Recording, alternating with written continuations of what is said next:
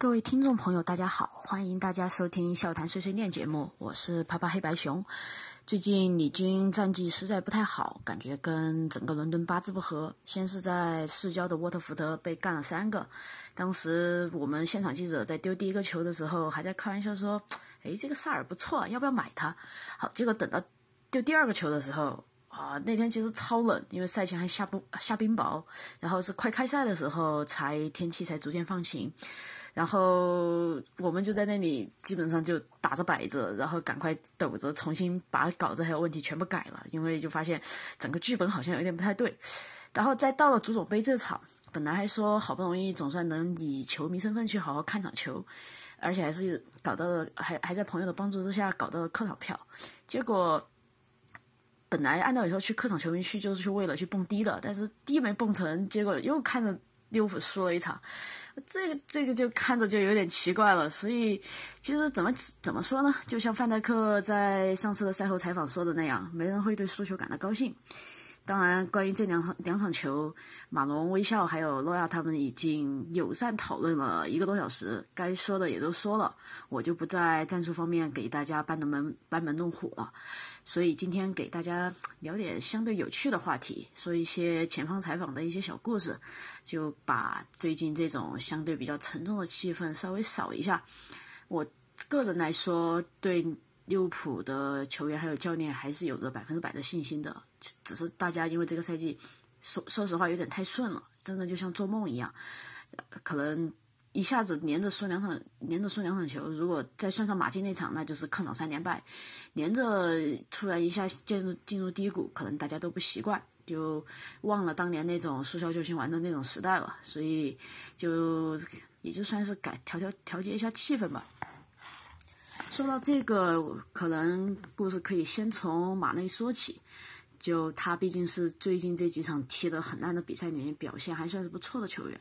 上次去采访马内和凯塔的时候，马内他的形象反差之大，其实是很令人感到惊讶的。就他的确是一个非常害羞的球员，但是他在同时也是一个非常对足球非常有激情的一个球员。所以你在和他聊球的时候，他就会和你说很多。但是你要是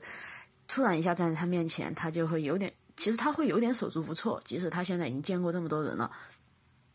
然后凯塔的话，其实就像他的迷弟一样，就什么事情就感觉啊，马内大哥说的对。但是现在凯塔在利物浦已经两年两个赛季以来发展不太顺利，其实我觉得可能就是因为他对马内有些太过依赖了，然后就觉得什么事情都有大哥罩着，然后自己就没有去多为就就没有自己去争取一些事情。然后，反而这个是这样，他的这个作风其实也反映在他场上踢球的时候，所以你会发现他也不是很经常去，他在场上也不是那么积极。就这个为大家诟病的就是，你明明可以去参与更多的拼抢，但是你没有去，所以这我觉得凯塔他有这个问题。但凯塔其实人也非常好，就其实是比较典型的非洲球员，就比较内敛，比较害羞，但是就他对于媒体来说也是相当真诚。马内的话，他，呃，我还是记得当时我们第一次去梅尔伍德的时候，就当时在采访的间隙说，就当时忙了一早上就很累，然后就当时问新闻官说能不能去，能能能不能要一杯咖啡？然后新新闻官当时就带着我们去了利物浦的，就去了梅尔伍德的餐厅，结果一进餐厅，当时就看着马内坐在那里边吃饭边玩手机。那种就怎么说？就因为我在开始干前方记者之前，在安菲尔德就吼着他的沙雕沙雕的名字，吼了可能吼了两两个赛季，就突然一下看到你最喜欢的球员，就这样很平常的坐在你面前吃饭玩手机，就那个冲击感其实是我觉得很难用语言去描述的。就当时其实我们当时看傻了，反而是马内就这个这样一个当大家平时觉得非常害羞的球员。先给我们伸出了援手，打了一个招呼，然后我们才反应过来，我们应该要给他打一个招呼。然后我们坐在那里半晌没动，就属于就整个人就感觉当时跟就觉得就马内这球员怎么这么有礼貌呢？就你其实你论你要是真要说的话，就是说你作为一个球员，你的名气这么大，然后但是你对于就我们这种就十八线记者还这么客气，就当时其实。很让我们很就让我很有感触。然后接着就是上次采访马内的时候，问凯塔，就觉得凯塔就问凯塔，马内在你心目中是一个怎样的人呢？凯塔当时的那个答案，我觉得毕竟是他最好的兄弟，其实讲的蛮好。他就说马内的确是一个就既谦虚，但是又。就永永不停，就永永不停歇的这么一个球员，他永远都在想着如何去进步，如何去让自己变得更好。然后同时他又在私底下，其实他又和大家都保持了很好的关系。其实，而且马内其实他是一个很喜欢跟熟悉的人开玩笑的球员。这这个其实也非常让人意外。就上次采采访他，就在采访的最后，然后马内跟我们开起了玩笑，就说：“啊，你们。”这你你以后每场比赛你都要来看，然后我说对啊，我每场比赛都来看的，我还去了马德里，就说就就是利物浦输给马竞的那那场比赛，结果马内当时坐在那个靠那个垫子上，突然就翘起腿开始打摆子，跟个跟小孩一样在那耍娇，说不那场比赛不好不好，就为什么你要去那场比赛？然后我是 就就就，然后后面他开完玩笑自己说没有没有，我自己我我在开玩笑，我在跟你开玩笑，就就当时就觉得哇天呐，马内你要不要这么可爱？就完全没有想到，就他是这样的这么一个球员，而且后面就当时想就为了教他说中国加油和武汉加油，然后他这句话因为之前也让就之前去曼城踩 B 席的时候。也让他说过，但 B 席当时看着那个剧组教了他好几遍，他都没法一口气说下来，还是分了两段录的。马内当时一口气把这个读下来，就然后才给我说，就说我现在在学中文，以后我很想去中国看看。后面想起来，他当年在梅斯的时候和王楚他们是队友，然后当时也有看就那条著名的姜思汉的微博，就说王楚也有在教他说说中文。我觉得这个事情这里基本可以证明不是空穴来风，而且我觉得他说的那句他在学中文也绝对不是就是逗我好玩的这么一个情况。然后说完马内的话，可以顺便提一下萨拉赫。萨拉赫其实他在媒体面前是非常非常低调的球员。就一般来说，就赛后，呃，赛后的话会有一个叫做混合采访区，就很多球员他们都会从那里过。呃，有的时候你可以叫他们名字，然后就可以看看他们停不停。停的话，愿意打你两句，那就算是抓到内容，那就不错。不停，那也没办法，因为毕竟球员他们有自己的选择。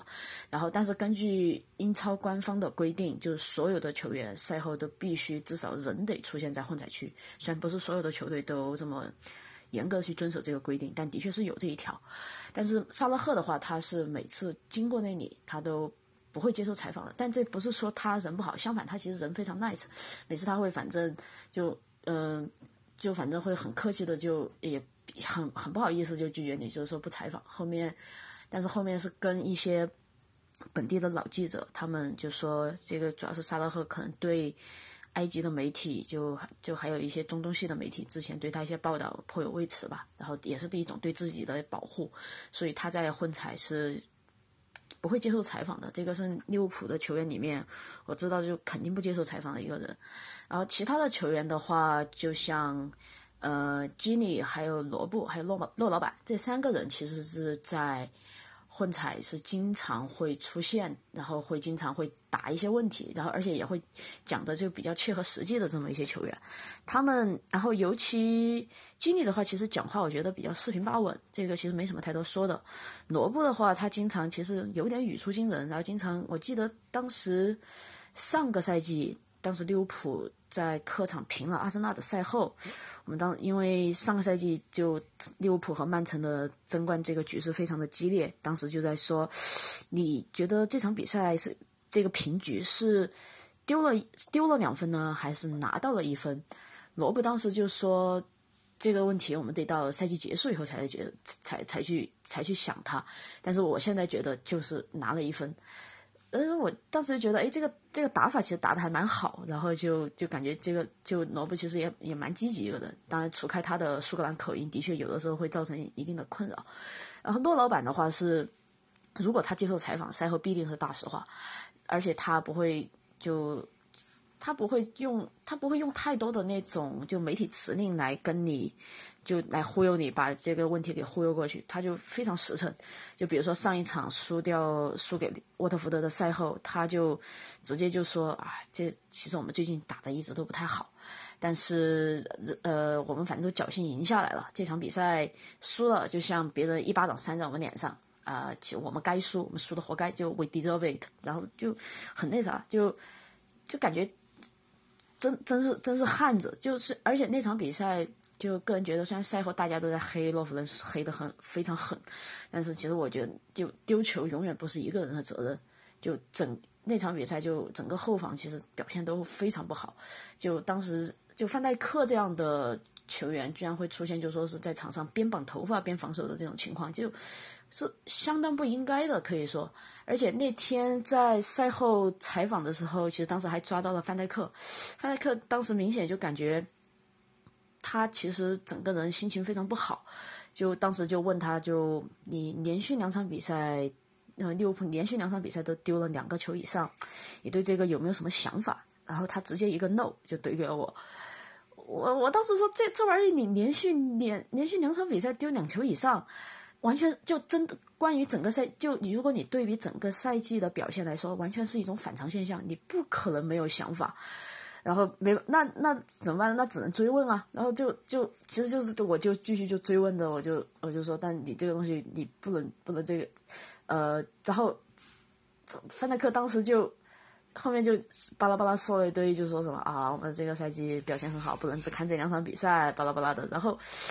哎，就觉得其实他其实就毕竟大家也都知道，他是一个非常冷静，然后在任何时候都非常冷静的人。然后他其实。对付媒体的确是蛮有一套，就从他身上其实挖不到太多有价值的消息，就就所以他就是属于那种可能，除非是实在没人踩了，不然我不是特别想去找他作为赛后的第一采访人选的这么一个这么一个对象吧。就利物浦的赛后第一人采访人选肯定永远是克洛普，虽然就是因为他话话太多了，其实某种意义上来讲，就你问他一个问题。即使他不想答，或者说他觉得这个问题很敏感，但都他都还能跟你扯上至少一分多钟。所以他的赛后采访是直接有规定，最多只能问两个问题的，不然就时间拖下拖下来会太长了。就他扎叔是反正是一个典型的话痨，但是他呢就即使他没有正面回答你的问题，但是他的回答里面也会有很多的信息。所以我们一般来说从这个意义上来讲，就从媒体从业者的角度来讲，我们是。非常感谢扎叔能，他其实是了解就媒体真正需要什么，而且他也不会说是哗众取宠的这么给你一些信息，不像鸟那样会给你一些就就太过戏剧性的东西。但是扎叔这种就我觉得是一个比较就度上面把握的比较好吧。然后说到话痨的话，其实还有另外一个话痨可以提一下，就曼城的德布劳内，就德布劳内是可能是所有的或所有球员里面我见过在。混采区最为话痨的，经常一站站在那儿二十分钟过去了，然后你可以随便问，然后他也可以随便答，然后很多时候他的也不会，他的回答也不会显得非常的官方，就反而就显得就非常的个人化。像上个赛季当时问到他就利物浦这个赛季给曼城造成压力的时候，他在那里就用用一种非常感慨的语气，就是说啊，这个压力实在是一年比一年大了。呃，今年再问到他这个问题的时候，他就说：“哎，现在其实大家都知道追不上了，那我们就一场场好好打呗。”就整个人感觉，他他不会说是，其实曼城那边的媒体就新闻官对自己球员的言论是管的算比较严的一个。算比较严的一个球队了，就他们每次混彩的时候，必定会有新闻官跟在后面，然后有的时候甚至他觉得球员待得太长了，会强制打断。但是德布劳内他不管，他反正他觉得他心里面有啥，他就愿意说给媒体听。其实这个其实真的人是相当的 nice。然后，但是曼城的话，另外有一个极端就是瓜迪奥拉。瓜迪奥拉其实曾经他的发布会和他的赛后采访。也是，就大家媒体其实是排队都抢不过来的。但是这个赛季，就自从赛季发现他追不上利物浦了以后，就瓜迪奥拉整个人就变得有点，怎么说的不好听，就是有点阴阳怪气的。就你赛后，你一般来说，如果输了球，然后他对媒体爱搭理不搭理，那个是非常正常的情况。就毕竟不高兴嘛。但是如果赢了球，然后你问他问题，他还是就一分钟之内解决你三个问题的，那这个就实在是有点，其实某种意义上讲有点过分了。然后，然后瓜的话就就他真的曾经是人见人爱，排队都排不上，现在就所有的媒体对他唯恐避之不及，就生怕抽到他，然后他又丢给你一堆就连重点都总结不出来的内容，那其实是非常蛋疼的。然后我们，然后曼城这边其实又非常的啊，怎么说呢？又非常的吊诡。就其他的俱乐部吧，如果你呃赛后的记者你不不要求采访教练，其实对他们来说是求之不得的事情。因为教练他们在赛后的任务很重，一般会有就是说是有赛后的顺采，也就是转播商的采访，然后还要再去开一个新闻发布会。然后还要再去更衣室安慰一下球员的情绪，就他们赛后的工作其实是非常繁重的。但然后，但是像曼城的话，在这种情况下，他为了顾及瓜迪奥拉的面子，每一场赛后他都还会至少塞瓜迪奥拉给至少两个媒体，然后就会就就我我个人认为，这个是为了让瓜迪奥让瓜瓜迪奥拉自己觉得还有媒体在追捧着他，就他们要造成这样的一个效果，所以。就，就就反正曼城的媒体就曼城的媒体新闻官就是大概是这么一个思路，而且他们整体来说就整个俱乐部上下其实像供菩萨一样把瓜迪奥拉供在那里，所以就我觉得瓜迪奥拉无论如何就在这样的对待之下，如果还就还继续演当年在拜仁的那或者是在巴萨最后年的那种戏码，其实是某种意义上来讲是非常不道德的。嗯，然后说起其他的教练的话，罗杰斯其实是一个，我觉得可能除了克洛普以外，罗杰斯是人最好的教练之一了。他是就，而且他是一个很愿意和你聊一些战术细节的教练，这个在教练里面其实非常难得，因为一般很多人都倾向于用一些套话去应对你的所有问题。而且这个，他他们其实都是经历过媒体的培训，他们都经历过俱乐部的培训，他们知道怎么去对付这些。而且更不要说绝大部分球员和教练早就已经在这个方面身经百战了。但是罗指导的话，他是小到一次传球，大到整个球队的战术思路，他都愿意和你在几分钟的采访里面去和你去讨论的这么一个教练，真的是非常非常的难得。但是。就虽然他人很好，他也很，他也的确是个球痴。就你从他的发言里面，你会觉得他真的就什么，他所有想的都是跟足球有关。但是罗杰斯这个人，也就像当年利物浦球迷所吐槽的那样，就他格局不大。这个的确是，就我就尤其是我记得当时在前几周莱斯特零比一输给曼城的那场比赛的赛后，我当时就采访他，我说。你呃，就莱斯特现在整个二月份一场球没有赢，有没有感觉到有压力？然后罗杰斯当时就说：“啊，我们现在排名排这么前面，我为什么要有压力？”然后这果不其然，过了一个星期，然后诺维奇把他们给又给干了，然后就这样子，就是很正式的整个二月份一场球没有赢。然后你从这个回答里面，你就觉得他就已经满足于就说是第二或者第三的这么一个排名了，就典型的。小富即安，就很就拿我们中国人话讲，就是小龙思想。某种意义上讲，有点不思上进。就罗杰斯，如果他是他的他的性格，如果是这个样子的话，其实其实注注定了他没有办法去带真正意义上的豪门球队的。他可能最适合的就是莱斯特这样的在中游的球队，然后。他的以他的战术战术呃指导能力，还有他的就说是各方面的能力，他能把这支球队其实带到一个肯定比原来更高的高度。但是如果你说能让他正正儿八经成就一番什么巨大的事业，那是不现实的。呃，但怎么说呢？就不同的俱乐部有不同的目标。呃，我觉得他这种相对来说比较务实的态度，而且也不会把。压力就这样子转接给其他的球员，还有是俱乐部的其他工作人员态度，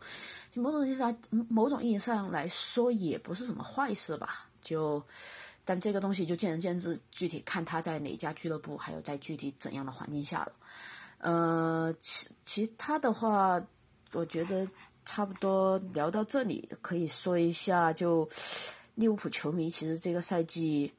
我觉得因为。一路连胜，真的是变得非常非常的飘。就像我呃这场去切尔西看客场球迷区，当球队零比二落后以后，就作为客场球迷，按道理说是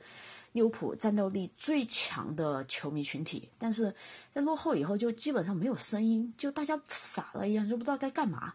因为我自己经常也跟马竞球迷一起看球，就还有西班牙球迷一起看球，就西班牙球迷他们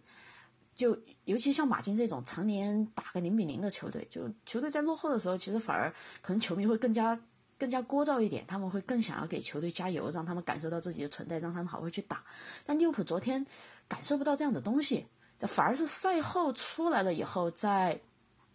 六在切尔在斯坦福桥外面，